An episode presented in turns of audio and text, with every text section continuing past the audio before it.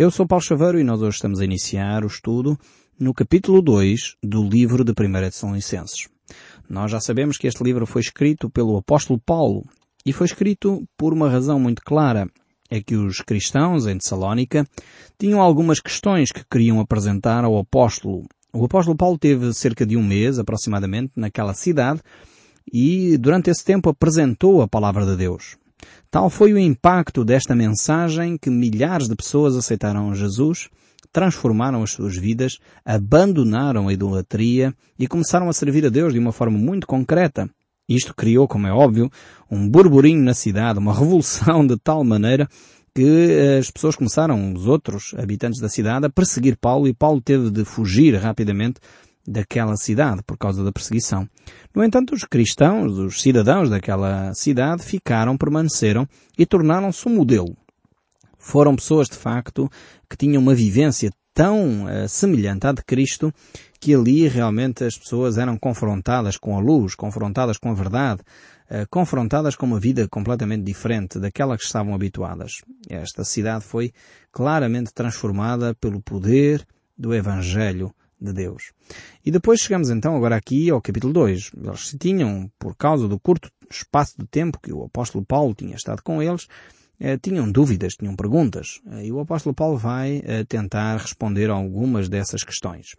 Mas vamos ver então o primeiro verso do capítulo 2, que diz assim, Por vós, irmãos, sabeis pessoalmente que a nossa estada entre vós não se tornou infrutífera.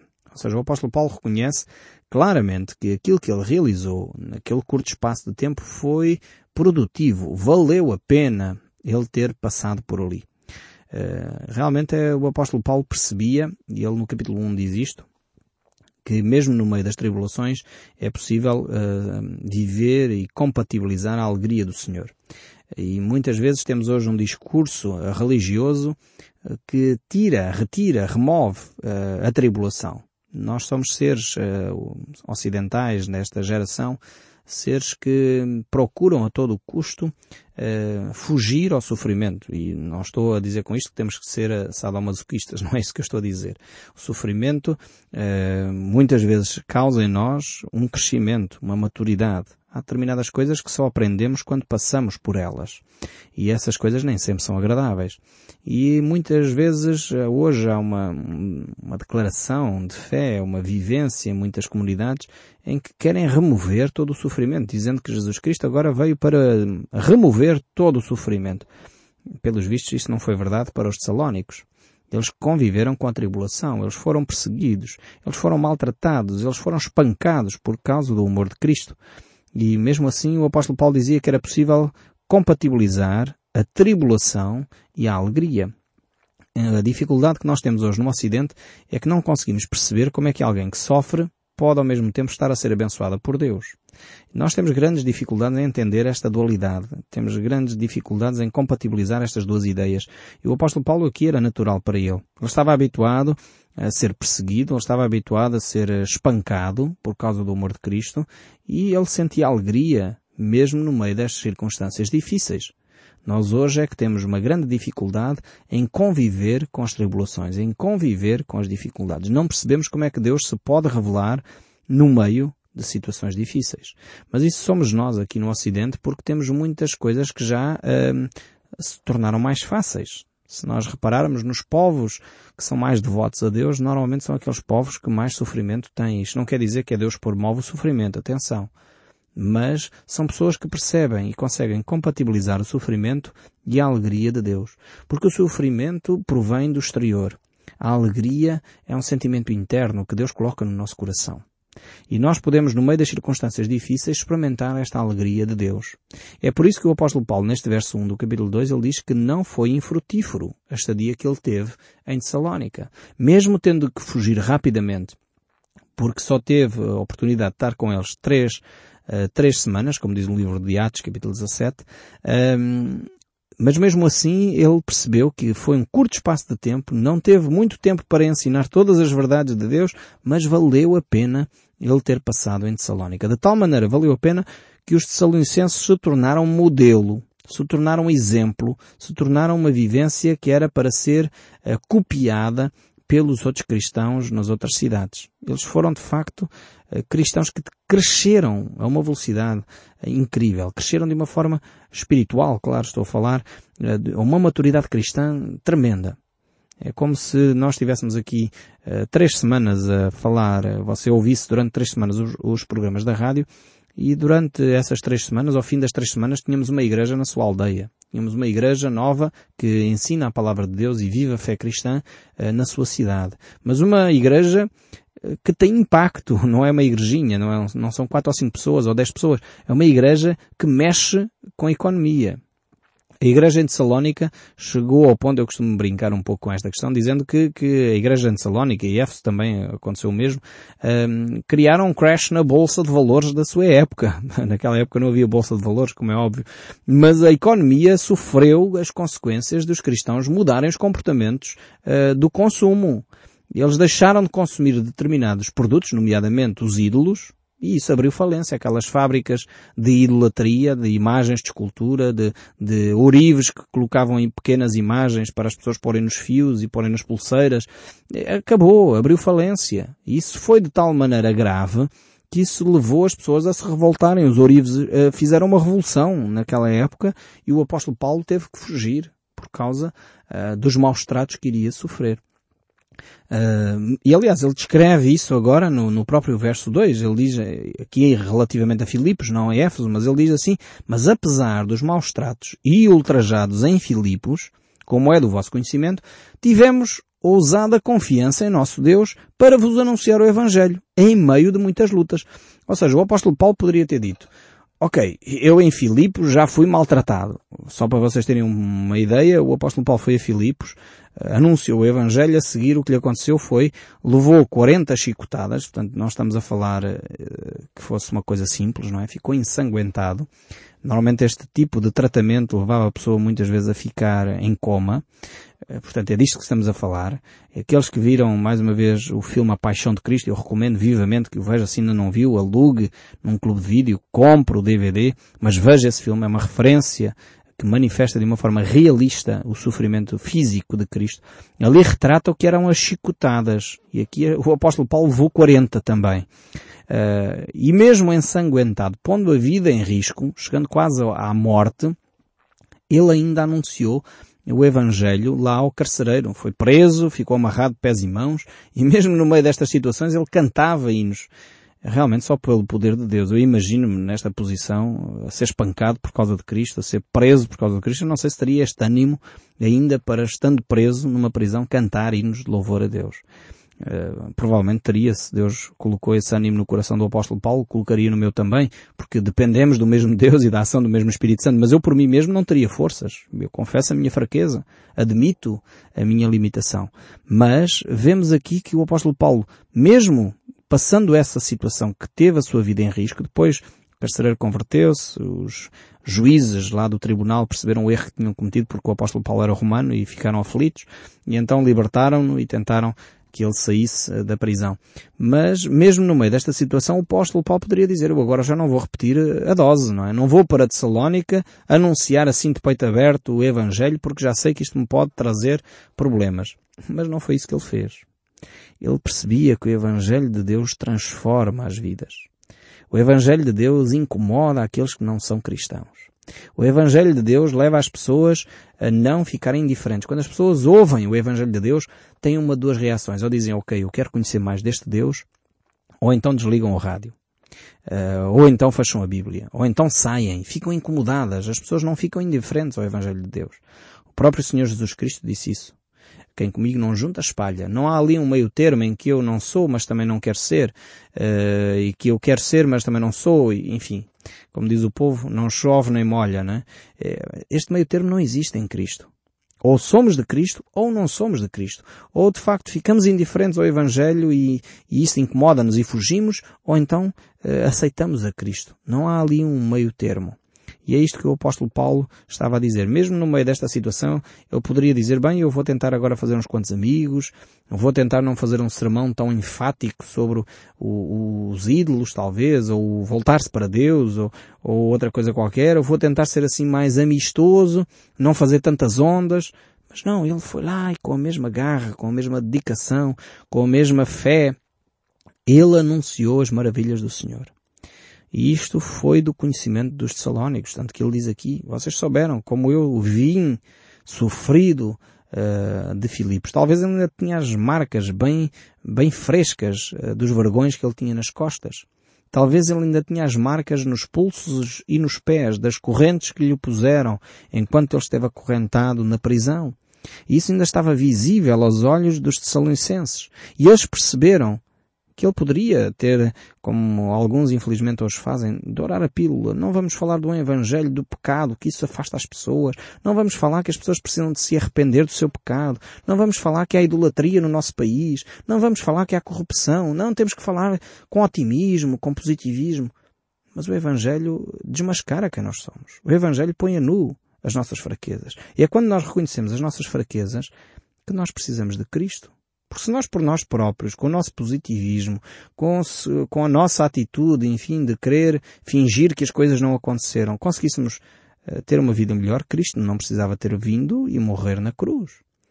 Nós podemos melhorar a nossa qualidade de vida pelos nossos esforços, mas Deus não quer só melhorar a nossa qualidade de vida, Deus quer transformar a nossa natureza. E uma natureza pecadora para uma natureza santa e justa. Deus quer mudar radicalmente. E é isto é o poder de Deus que opera em nós.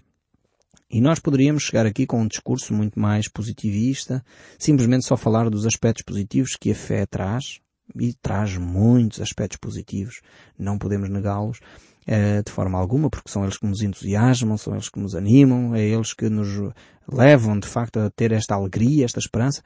Mas há alguma coisa que nós temos que perceber também é que o nosso pecado nos afasta de Deus. E esta é a mensagem do Evangelho. É que nós temos uma oportunidade de mudar. Deus dá essa oportunidade de mudar em Cristo Jesus. E o apóstolo Paulo, como eu disse, ele chegou a Tessalónica com todo o Evangelho de novo. Ele disse, ok, eu passei em Filipos, as pessoas maltrataram-me, chicotearam-me, prenderam mas aqui eu vou repetir o Evangelho porque é Ele que é o poder de Deus para a salvação de todo aquele que crê. E por isso eu não me posso calar, não posso deixar de anunciar esta verdade poderosa de Deus. E realmente quando nós tentamos uh, diluir o Evangelho, quando nós tentamos uh, falar de assuntos sociais, enfim, ficamos pelo aspecto social do Evangelho, não queremos muito que os fiéis sejam confrontados com o seu pecado. Não vale a pena a gente falar de pecado porque isso assusta as pessoas. Pois, mas é o Evangelho. E nós temos que ser confrontados. E depois vêm, claro, aqueles, uh, os antropólogos e psicólogos e outros acabados em ólogos, que vêm dizer, pois, coitadinhas das pessoas ficam todas traumatizadas por ouvir falar disto. Mas eu percebo que é quando as pessoas ouvem falar disto, que se arrependem do seu pecado e se voltam para Cristo, que elas são verdadeiramente livres. E eu não vejo as pessoas dentro das comunidades cristãs uh, pessoas genuinamente tocadas pelo Evangelho de Deus, traumatizadas. Vejo-as sim antes. Antes vejo-as traumatizadas, sim. Pessoas que muitas vezes são abusadas. Pessoas que muitas vezes convivem com vícios e não conseguem largá-los. Pessoas que ao conviverem com os vícios criam um mau ambiente e maltratam mulheres e filhos e não sabem como largar esses vícios e ao se confrontarem com o seu pecado, ao perceberem que há uma solução em Cristo Jesus, abandonam esse pecado, se voltam para Cristo e têm a sua vida e a sua família transformados. Isto eu vejo acontecer. E vejo que muitas vezes pastores e servos de Deus aconselhando pessoas, acompanhando pessoas ao longo de meses e anos de aconselhamento levam essas pessoas a ter uma vida saudável, a serem pessoas equilibradas, a serem pessoas que vivam o Evangelho de Jesus Cristo. Aceitar Jesus não resolve todos os problemas. Aceitar Jesus transforma a nossa natureza, sim, sem dúvida, leva-nos para uma nova relação com Deus e começa uma nova oportunidade. Jesus usou uma expressão muito bonita que eu gosto imenso, que é teve um lugar um novo nascimento. Teve lugar uma nova oportunidade. Nasceu de novo. Esta expressão de Jesus é tremenda. É o que, é o que Deus lhe oferece assim. Deus não oferece só um retoque de cosmética na sua relação, nas suas relações interpessoais. Deus não oferece só um retoque de cosmética para você se tornar uma pessoa mais simpática. Não. Deus dá-lhe a oportunidade de um novo nascimento. Este é o Evangelho de Deus. E esse Evangelho de Deus passa pela cruz de Cristo. Temos de olhar para uma cruz.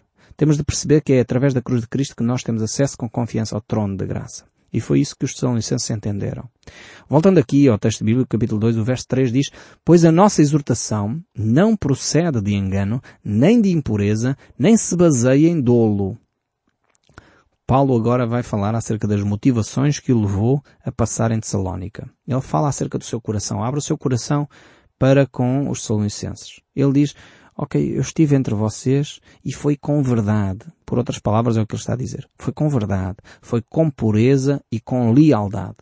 Portanto, eu não agi para benefício próprio. Eu não fui lá para promover que as pessoas me dessem uma casa nova, me dessem um carro novo, me sustentassem, dessem todo o dinheiro para determinada instituição. Não, eu não fui lá para isto. Eu fui lá e estive lá com vocês com toda a verdade, com toda a sinceridade, com toda a pureza, com toda a lealdade para convosco. E é por isso que ele tem necessidade de, de expor aqui as motivações que o levam a passar uh, por Tessalónica. E nós temos que perceber isto. Quais são as motivações que nos levam a falar de Cristo aos outros? Quais são as motivações que me levam a ajudar a vizinha da minha rua? Quais são as motivações que me levam a ajudar o meu colega de, de trabalho? Quais são as motivações que me levam a servir na minha comunidade, na minha igreja? Quais são as motivações que me levam a anunciar o Evangelho aos outros? E muitas vezes verificamos que as motivações nem sempre são as mais corretas. Precisamos então que Deus trabalhe nessa área da nossa vida, que Ele mude as nossas motivações que são erradas para pôr motivações corretas em nós. E depois nesta, nesta mesma imagem uh, das motivações, o apóstolo Paulo agora vai pegar uh, na relação uh, entre uma mãe e um filho. É interessante, ele vai agora expor aqui de uma forma breve, nós não iremos ver isso tudo hoje, nos próximos programas iremos desenvolver mais esta ideia, mas ele vai pegar aqui nesta questão da relação entre mãe e filho, depois ele fala na relação entre o pai e filho e na relação de irmãos entre irmãos. E, ele estava, digamos assim, com estas três, estes três aspectos positivos desta relação. Aqui ele vai desenvolver então esta relação, vai falar no sentido como se fosse uma mãe. Uma mãe que ama profundamente o seu filho. E aqui certamente temos eh, nesta área muitas lições para tirar acerca do nosso relacionamento com os outros, com que base nós nos relacionamos. Se pensarmos neste relacionamento de mãe com o filho, certamente é uma relação baseada no amor, no cuidado, no carinho, na atenção. Uma mãe não vai dar, eh, enfim, a papa ao seu filho ou o biberon eh, ou mudar as fraldas por interesse, no sentido, ok, eu vou mudar a fralda para que o meu filho a seguir então me pague as compras do mês. Dizer, não faz sentido nenhum pensar assim, porque a criança nem trabalha, só chora. E de facto é uma beleza termos um bebê em casa. Mas uh, a relação mãe-filho não é neste nível que se, que se estabelece. Estabelece numa relação de amor. Estabelece quando de facto nós uh, confirmamos o nosso amor para com o nosso filho e fazemos-lo desinteressadamente. Gostamos quando é óbvio, quando há um sorriso, quando há um obrigado, quando e tentamos educar os nossos filhos a serem assim. Mas é este sentir que o apóstolo Paulo agora expressa aqui. Ele primeiro fala das suas motivações e depois ele diz que o seu relacionamento se desenvolveu com um coração sincero, com um coração verdadeiro como uma mãe para com o seu próprio filho. Mas vejamos ainda a continuidade uh, do texto bíblico, verso 4, ele vai dizer, dizer isto lá mais para a frente, mas diz assim, pelo contrário, visto que fomos aprovados por Deus, a ponto de nos confiar Ele o Evangelho, assim falamos, não para que agrademos a homens, e sim a Deus, que prova o nosso coração. Ele continua aqui a falar sobre as motivações. A motivação que o levou a partilhar o Evangelho de Deus com os Tessalónicos. E ele diz aqui que a ideia não foi agradar aos Tessalonicenses. A ideia foi agradar a Deus. Ele tinha que ser fiel em primeiro lugar a Deus. E infelizmente às vezes a gente vê que determinados oradores eh, que falam da Bíblia eh, estão mais preocupados em agradar a sua plateia do que agradar a Deus. Então dizem coisas que podem soar eh, de uma forma agradável aos ouvidos dos ouvintes, mas não necessariamente expõem toda a verdade do Evangelho, porque não querem ferir ninguém, não querem magoar. Só que há coisas que a Bíblia diz que são, eh, que nos confrontam. E quando acontece esse confronto, por vezes é positivo.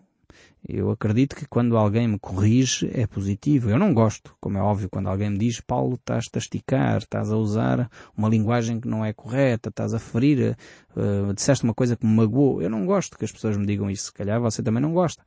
Mas é útil para mim, porque eu a próxima vez vou ter mais cuidado. E o apóstolo Paulo aqui, ele mostra claramente que ele não estava muito preocupado em agradar aos seres humanos. Isto revela maturidade mas ao mesmo tempo ele estava preocupado sim em agradar a Deus.